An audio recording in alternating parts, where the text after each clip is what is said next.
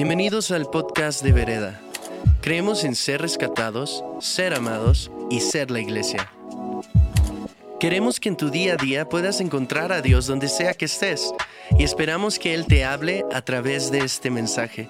So sit back y disfruta. Buenas tardes a todos. Ah, para los que no me conocen, me llamo Benny Yu, soy parte del equipo pastoral aquí y es un placer de, traer la palabra de Dios para ustedes el día de hoy. Eh, bueno, Janice y yo estuvimos hablando hoy en la mañana este, sobre el estado de nuestros corazones. Para todos de nosotros, siento o sentimos que algunos de ustedes, o la gran mayoría de ustedes, han llegado con un corazón pesado. Un corazón pesado con, pues, las pesas de la vida, ¿no? con las cosas que nos quiere traer hacia abajo, ¿no? Cada vez que voy al súper y estoy en la caja, mi, mi, mi, corazón empieza a caer porque digo, oye, no Dios, ¿cómo es posible que cueste así seis cosas mil quinientos pesos? O sea, voy al Oxxo y compro unas papas y un refresco y me quieren cobrar 500 pesos. Y no puedo creer que lo que está pasando a veces. Pero siento, siento lo que el Señor quiere hacer en nosotros es darnos un corazón de carne, un corazón tierno adelante de Él. Y puede ser que ustedes llegaron aquí, llegaron aquí con esa, ese corazón, pues a veces de piedra que ha sido muchos años o un buen de tiempo que no has llegado adelante de Dios realmente quebrantado. Realmente quebrantado delante de Dios, así, orando y suplicando para que Dios transforme a tu corazón. Y siento que Dios lo que el Señor quiere hacer hoy es hacer su obra en nosotros. Porque sé que a veces pasa, ¿no? Vemos que nuestra, nuestro corazón se empieza a endurecer porque lo que pasa es que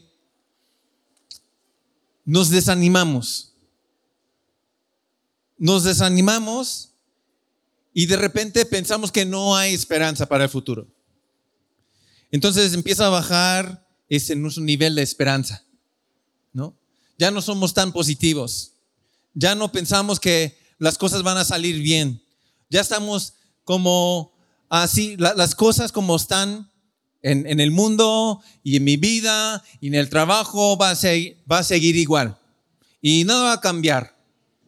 Y entonces ya este, empezamos a ya rendirnos a lo que va a pasar y otra vez empieza el, lunes, ¿no? Y regresamos al trabajo, a la escuela o lo que sea y ya entramos en la rutina y esa, ese ciclo vicioso de, ok, qué cansado, qué cansado, qué cansado. Y lo que Dios quiere hacer es para que cada mañana cuando nos despertamos, Decimos, sí, sí, ya llegó el día, ya llegó el día, vamos a Disneylandia. No es cierto. Ya llegó el día, ya llegó el día, el día, hoy, porque Dios está obrando. Amén. Dios siempre está obrando. Amén. Dios tiene las mejores intenciones para mi vida. Amén. Y aunque vemos las circunstancias, vemos que no, pues hay cosas que está pasando, tú puedes tener esa actitud, ese corazón tierno delante de Dios. Es lo que el Señor quiere hacer. Entonces, voy a orar. Señor Dios, te damos gracias que tú, tus intenciones para nosotros, Señor, son para el bien y no para el mal tu obra en nosotros sigue, Señor. Y en cada momento, Señor, cada momento tú estás a nuestro lado, Señor. Estás en nosotros. Tu Espíritu Santo nos está empoderando cada momento, cada segundo de nuestras vidas, Señor. Y pedimos, Señor, que sigas haciendo tu obra de transformación y santificación, Señor, en nuestras vidas. En el nombre de Jesús. Amén, amén. Bueno, estuvimos diciendo que sí, Dios siempre está obrando. Amén. ¿Están de acuerdo con eso? Amén. ¿Sí? Amén. Gloria a Dios. Dios siempre está obrando. A lo menos una persona dice que sí. ¿Qué más? ¿Qué más? Amén, gloria a Dios. Amén. Dios siempre está obrando. Aunque no lo vemos, Dios siempre está obrando para cumplir su voluntad en nuestras vidas. Amén. Y tú, ¿tú dónde estás? Estás en el lugar correcto. En el lugar correcto. En el momento exacto para que Dios siga haciendo su obra en ti. Estás en el lugar correcto, en el momento exacto, para que Dios puede, pueda hacer su obra en ti. Entonces, si estás convencido de eso, por favor, comparte con tu vecino y decir, estás en el lugar correcto, en el momento exacto.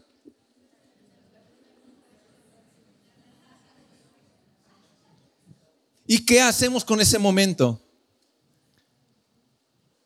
¿qué hacemos con este, con este momento?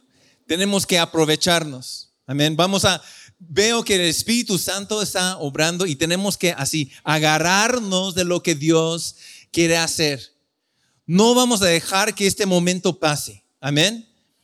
Estamos en una serie en Nehemías eh, reconstruyéndome y hoy me toca hablar sobre eh, el momento que Nehemías habla con el rey de Persia. Entonces, para darles un trasfondo este histórico, los israelitas están en exilio en Babilonia, en, el imperio este, de Persia, y llega este, los israelitas a tomar diferentes lugares y posiciones en el gobierno, y uno de ellos él, es Nehemías, y Nehemías es el copero, y él está así, como al lado del, del rey, ¿no? Todo el día, ¿no?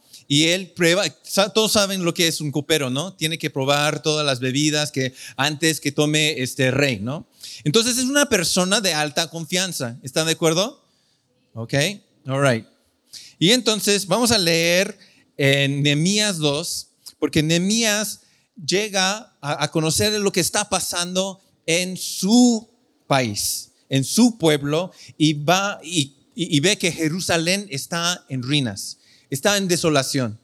Y entonces está conmovido Nehemías.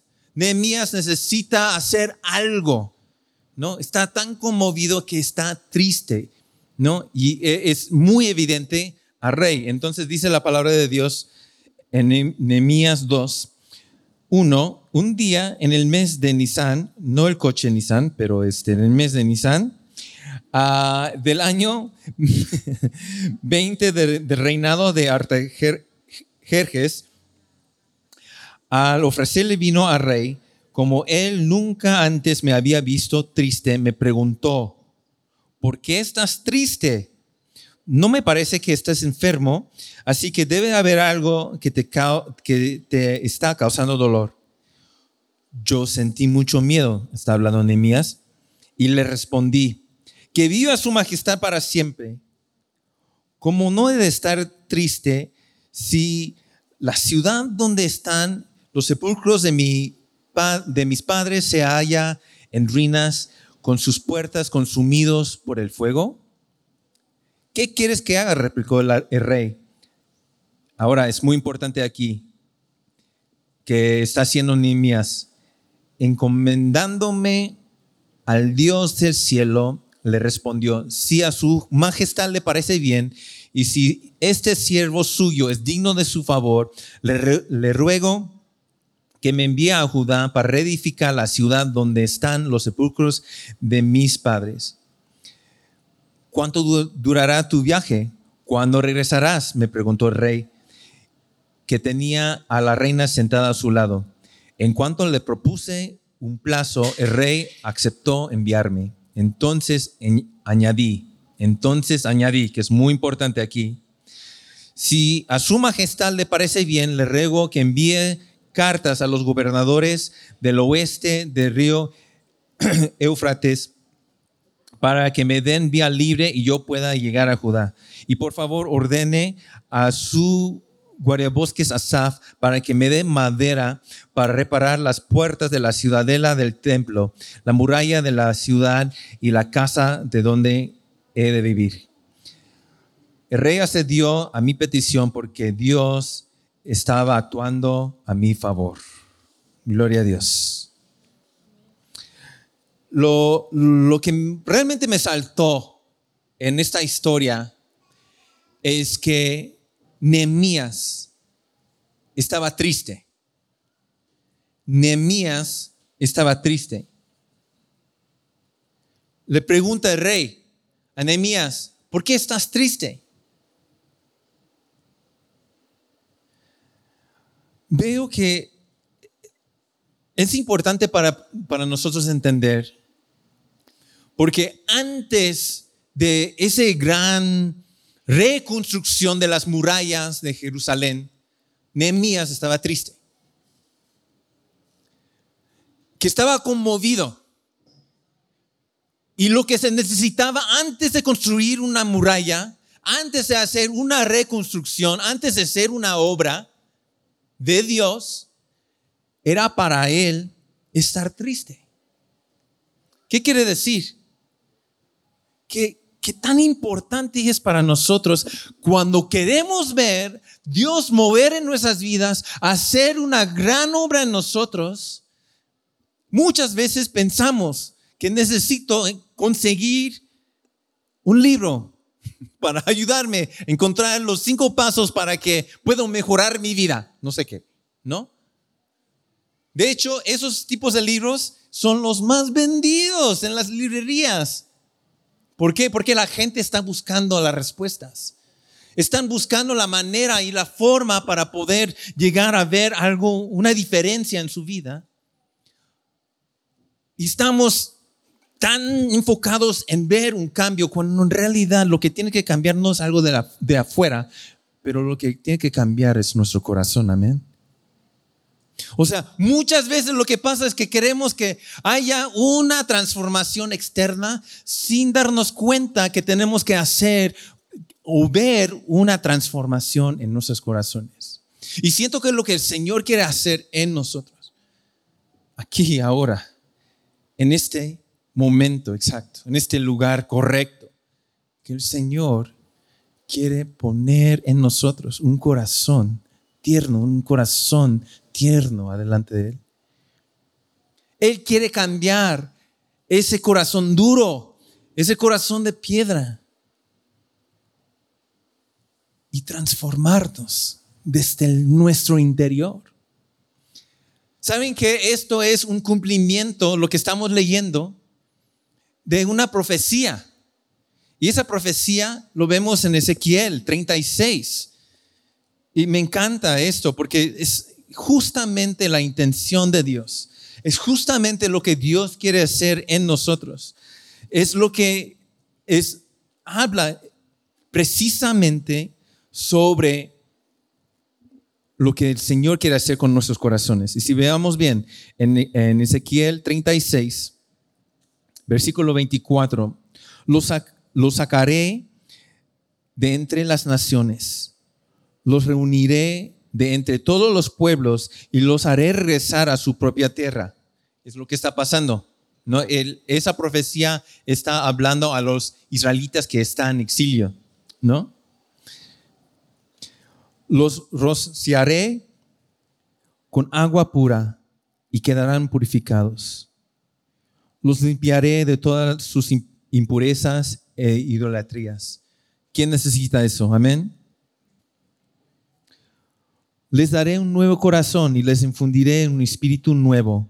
Les quitaré ese corazón de piedra que ahora tienen y les pondré un corazón de carne. Infundiré mi espíritu en ustedes y haré que sigan mis preceptos y obedezcan mis leyes. Gloria a Dios. Ese cumplimiento, esa profecía es para nosotros, eh, para el día de hoy. Lo que Él quiere hacer es cambiar nuestro corazón de piedra y poner un corazón de carne. Un corazón que es sensible a su voz. Que realmente es sensible a su voz. Es tan importante para nosotros entender que Dios no simplemente está obrando, pero siempre nos está hablando. Y muchas veces la gente nos, nos llegan a los, especialmente a nosotros, los pastores, y digan, necesito conocer el propósito de Dios para mi vida. Todos quieren conocer su, su propósito, ¿no? Y, y, y piensan que nosotros les vamos a decir, Dios te está hablando. Amén. Entonces, lo que necesitan es que nosotros te diga cuál es el propósito de Dios para tu vida. Necesitas escuchar de Él, pero para poder hacer eso es ser sensible a su voz. Y ya cuando estamos sensibles a su voz, ya con ese corazón tierno para poder escuchar a su voz, ahí podemos seguir, seguir en sus pasos y seguir en sus instrucciones, como dice aquí. Infundiré mi espíritu en ustedes y haré que sigan mis preceptos y obedezcan mis leyes. Necesitamos tanto, tanto ese corazón tierno, abierto al Señor les hice la pregunta, ¿cuándo fue la última vez cuando realmente fuiste quebrantado adelante de Dios? Realmente quebrantado. Esa semana nos visitó un grupo este, de nuestras, em, nuestros amigos en Washington, D.C., de una iglesia coreana, y em, la líder del grupo era la maestra de la escuela dominical de Janis hace más de 30 años. Mm, casi 40 años. No, no, no, no. Sí, más, casi más de... No, no, no, voy a decir, más, ¿no? Para no... Pero em, esta mujer se llama Wang Ella lleva más de 30 años llevando equipos de misiones. Ha llegado a Oaxaca, aquí a la Ciudad de México, a Perú, a diferentes partes del mundo, pero 30 años sirviendo al Señor haciendo eso. Entonces, esta semana, cuando estaban con nosotros, estaban ahí en la casa refugio y íbamos así, ya, ya terminemos las actividades y íbamos a ir saliendo, ¿no? Entonces yo, como yo siempre tengo prisa, ¿no? Entonces estuve viendo qué, qué onda, ¿por qué, por, dónde? Porque desaparecieron Janice y Wangin, desaparecieron, ¿no? Entonces dije, no, ¿dónde andan? Ya tenemos que irnos, ya tenemos que irnos, ¿no? Entonces veo eh, que están en la oficina, entonces escucho a sus voces y entonces me acerco, me empiezo a asomar, ¿qué están haciendo? ¿Por qué no, por qué no ya, ya tenemos que irnos? Y ahí están orando las dos orando las dos. Y Wang Yin estaba orando y llorando, llorando, llorando tanto, así cuando, así llores así con, así fuerte y, y feo, cuando ya te salen todos los mocos, ¿no? Así. Así estaba ella, pero estaba orando, no por sí misma, estaba orando por su equipo. Estaba orando por su equipo para que que realmente pueden ser impactados, que realmente puedan ser transformados por su experiencia de misiones. Y yo dije, Dios mío, bueno, me empecé a salir, ¿no? Muy cuidadosamente, pero Dios mío, qué, qué glorioso es ver eso. Porque yo, de verdad, yo necesito eso. Yo necesito esa pasión. Yo necesito más de ese quebrantamiento adelante del Señor. Yo necesito más de realmente ser sensible adelante de Dios.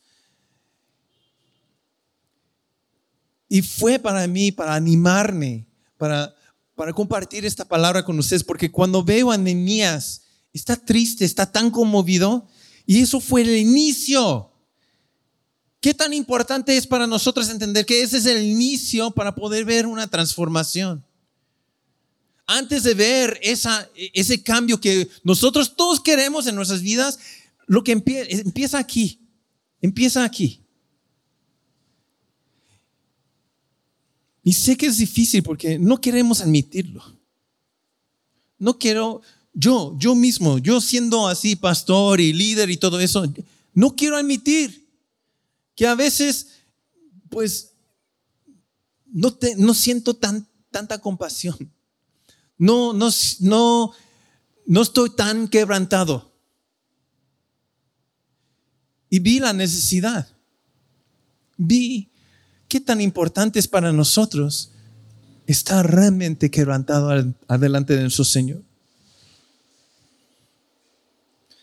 Si vemos muy bien aquí que el siguiente paso que hace Nehemías es encomendarse al Señor. Él buscó al Señor.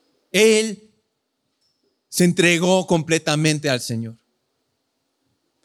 ¿Qué tan importante es para nosotros entender? Porque para muchos de nosotros lo que hacemos es, vemos una situación, ¿ok? Puede, ser que empiezo con la oración y, y llego a tener una convicción, ¿no?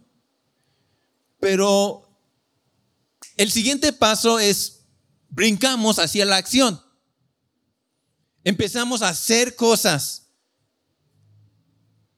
man, obrar, cosas para que empiece a mover cosas en nuestras vidas. puede ser que tú tengas una, una, una convicción que es correcta, ¿ok? Por ejemplo, cuando veo a mis hijos, ¿no? Ahora eh, los dos están ahí en California y este, no, no estaban así viviendo juntos por casi dos años, ¿no? Y en los primeros días nos llega una, una llamada este, de los dos que estaban, ya estaban peleados, ¿no? Así en dos días. Y entonces dije, no, ¿cómo puede ser? ¿No? Sé que no estaban llevando, este, viviendo juntos por, por, casi dos años y de repente se, juntan y de repente están, ¿no? Y, estaban actuándose, pues, uff, nosotros muy frustrados, ¿no? Como papás, ¿no? Entonces, este, cuando vemos eso, queremos así, nada más, ok, Janes era muchísimo más sabia yo, diría, para poder ver qué está pasando y todo eso. Y yo, nada más así, hacía la acción. La convicción era que no deben de estar así eh, peleados. Y mi acción era, tú, tú te vas al tu cuarto y quieres eh, que puedes regresar porque están este, eh, quedándose en la casa de su amiga. Entonces, tú quieres ya regresate a tu casa. ¿No? Ya, separados completamente, ¿no? Separarlos era mi propia así acción para ver que haya un cambio. Pero eso no, no cambia el corazón, ¿verdad? ¿Cuántos, ¿Cuántos papás tenemos aquí y vemos que tienen, este, nada más para, cuando los hijos están peleados, nada más tratando de separarlos, vemos que así todo, no, no todo sale bien, simplemente por separarlos. De eso hablo. ¿Qué tan importante es para nosotros no simplemente llegar a la acción, lo, antes de la acción? Antes de la acción necesitamos recibir una revelación de Dios. No simplemente tener una convicción. De esa convicción, llevarte, tiene que llevarte a una revelación de Dios. Revelación de Dios donde tú realmente estés completamente lleno del Espíritu Santo. Y checan esto. el siguiente paso no es la acción, sino la colaboración. Digan conmigo, colaboración, colaboración. ¿Por qué? Porque muchas veces pensamos, ah, Dios, tú tienes que hacer tal cosa y nosotros metemos la mano y empezamos a hacer cosas. Y pensando que estamos haciendo todo en la voluntad de Dios. Cuando vemos muy claramente en Juan 5, 19, vean conmigo ahí, dice entonces Jesús afirmó, ciertamente les aseguro que el Hijo no puede hacer nada por su propia cuenta, sino solamente lo que ve que su Padre hace, porque cualquier cosa que hace el Padre, la hace también el Hijo. ¿Qué quiere decir aquí? Que Jesús, por su propia cuenta, no estaba haciendo nada. Estaba buscando lo que estaba haciendo Dios el Padre y se sumaba con lo que el Señor, su Padre, estaba haciendo. Entonces ahí todo salía súper bien. Ahí venían los milagros. Jesús no es que no tenía el poder por sí mismo. Más bien era porque yo, como, Jesús, yo quiero hacer cosas con mi Padre. Prefiero hacer cosas con Él y no por mi cuenta. ¿Qué tan poderoso es? ¿Qué lección podemos aprender de eso? ¿Qué tan importante es para nosotros colaborarnos con Dios y no por nuestra propia cuenta. Yo recuerdo la única y la última vez que me dejaron dirigir la alabanza aquí en Vereda. Solamente una vez y fue la última vez. Porque tenía en mi mente estábamos cantando muchas canciones nuevas y todo eso, y tenía que aprender muchas canciones, y yo nada más quería regresar a mi primer amor y todas las canciones así viejitas, De la escuela vieja y todo eso, entonces nada más quería cantar esas canciones, entonces el, el setlist para ese domingo eran puras canciones viejitas, ¿no? Puras viejitas. Y recuerdo este, cómo estaban reaccionando la gente no, los más grandes no, gloria a Dios. Los jóvenes, ¿qué es esto? ¿Qué estamos cantando ahorita, no? Pero tenía yo la convicción y actué sobre mi convicción pensando que era la voluntad de Dios. ¿Saben qué? No fue la voluntad de Dios. es broma, es chiste, es chiste. Pero en verdad lo que pasa muchas veces es eso, ¿no? Pensamos que que, estamos en, el, lo, lo bueno y estamos correctos y no estamos colaborándonos con Dios. Lo que Dios te está invitando hoy es colaborar con Él. Es colaborar con Él, amén. Con un corazón tierno, sensible para poder escuchar la voz de Dios, con la disposición de colaborar con Él. No hay nada imposible. No hay nada imposible. Dios puede ser cualquier cosa. Dios puede alcanzar cualquier lugar. Dios puede transformar cualquier persona cuando tenemos ese corazón tierno, abierto, sensible a Él. Amén.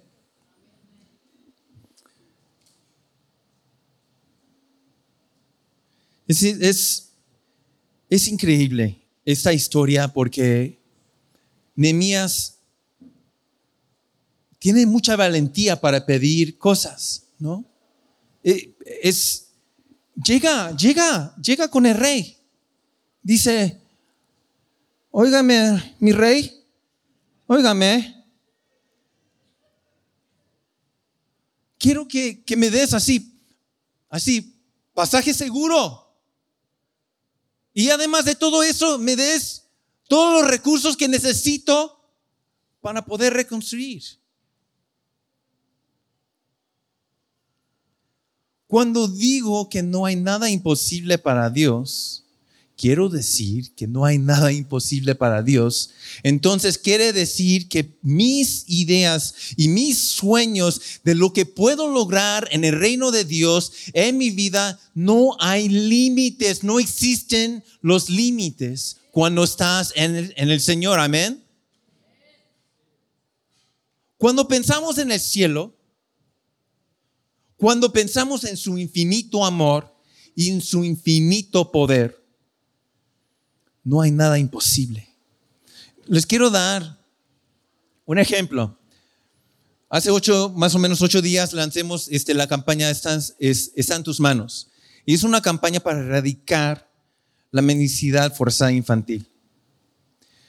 Y yo recuerdo, yo este, me paré en vereda y yo estuve predicando, contando esa historia y yo declaré, ah, no físicamente aquí, pero en el escenario de, de vereda, mi sueño es, mi sueño es que un día ya no habrá niños pidiendo en la calle en México.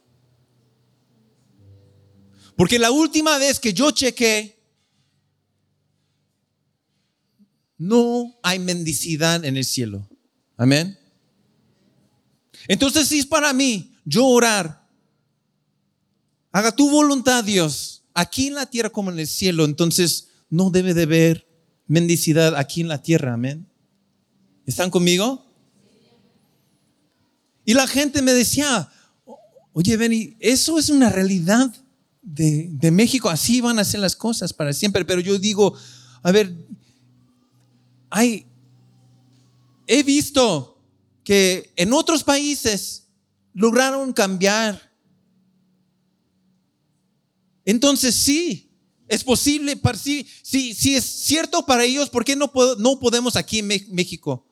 Sí podemos lograrlo. Entonces, eh, para contarles muy rápido la historia, todo nace de, un momento de cuando, aunque llegó esa, esa convicción en mi corazón, hace unos años estuve en, un evento de una eh, el Día Internacional de la Mujer. Y llegamos a miles de mujeres, nos invitó un diputado, no me acuerdo su nombre, pero ahí este, nos pasaron enfrente, de repente estoy este, sentado al lado de una senadora y la senadora es, este, en la Comisión para la Niñez y la Juventud. Y eh, ella, este, yo cuento de quiénes somos y qué hacemos como el pozo de vida. Y ella dice, no, es, increíble lo que hacen. Quiero invitarlos a, la votación que vamos a hacer porque estamos pasando la ley este, para erradicar el matrimonio infantil, el matrimonio infantil forzado. Entonces, porque tenía que ver, ¿no? Entonces, este, llegamos dos, semanas después, ahí estamos en el Senado, y de repente nos pasan al piso donde están haciendo la votación, pasa la ley, y de repente nos, pasen, nos pasan ahí enfrente. Yo estoy parado ahí junto con los otros senadores y, y, la gente que estaba trabajando a la ley, tomaron la foto y yo digo, Dios, ¿cómo es posible? ¿Cómo llegué aquí? ¿Por qué llegué hasta aquí? Entonces Dios me habla diciendo, ven, estás aquí por una razón, tienes que hablar con la senadora. Entonces hablo con la senadora y le pregunto, ¿qué sigue? ¿Cuál es el siguiente tema que vamos a tocar? Y ella me dijo, pues no sé, no sabemos aún. Y entonces le dije, yo sé que vamos a atacar, vamos a erradicar la mendicidad forzada infantil aquí en México. Entonces ella dijo, órale. Bueno, no, no tal cual, órale, pero...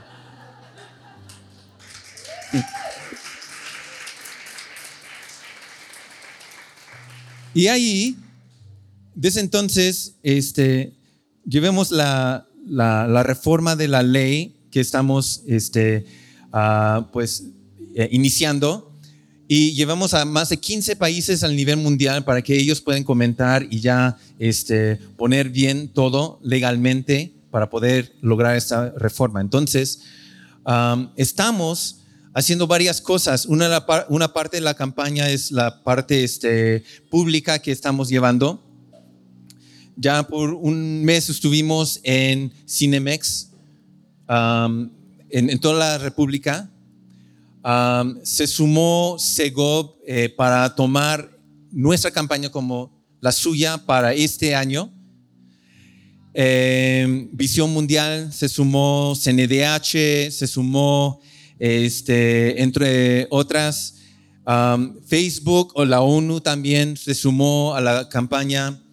Uh, también este, Facebook nos dio una lana para poder este, promocionar en las redes. Ahora mismo, si vas a la glorieta Insurgentes, van a ver todas las lonas, ya está este, forrada este, la glorieta con todo esto para poder recolectar las firmas para la petición y la iniciativa. Y no solamente este, para este mes va a estar en la Glorieta Insurgentes, que es increíble para mí. Más de 5 millones de personas va a cruzar ahí a pie y para poder alcanzarlos con, con las, las firmas. Pero el siguiente mes nos van a dar Paseo Reforma, la avenida más importante del país, para que podamos hacer la recolecta y también forar eh, la avenida con esta información. Gloria a Dios.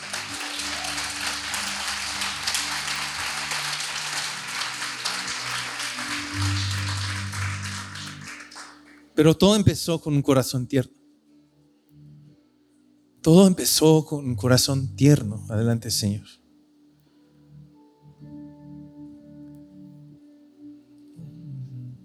Sé que muchos de ustedes están deseando por mucho, por mucho.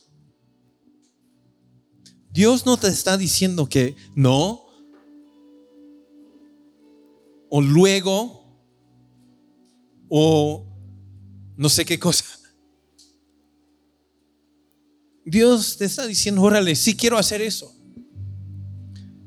Pero necesito que llegues con un corazón tierno, con un corazón realmente dispuesto a escuchar mi voz. Entonces les quiero invitar a, a que se pongan de pie.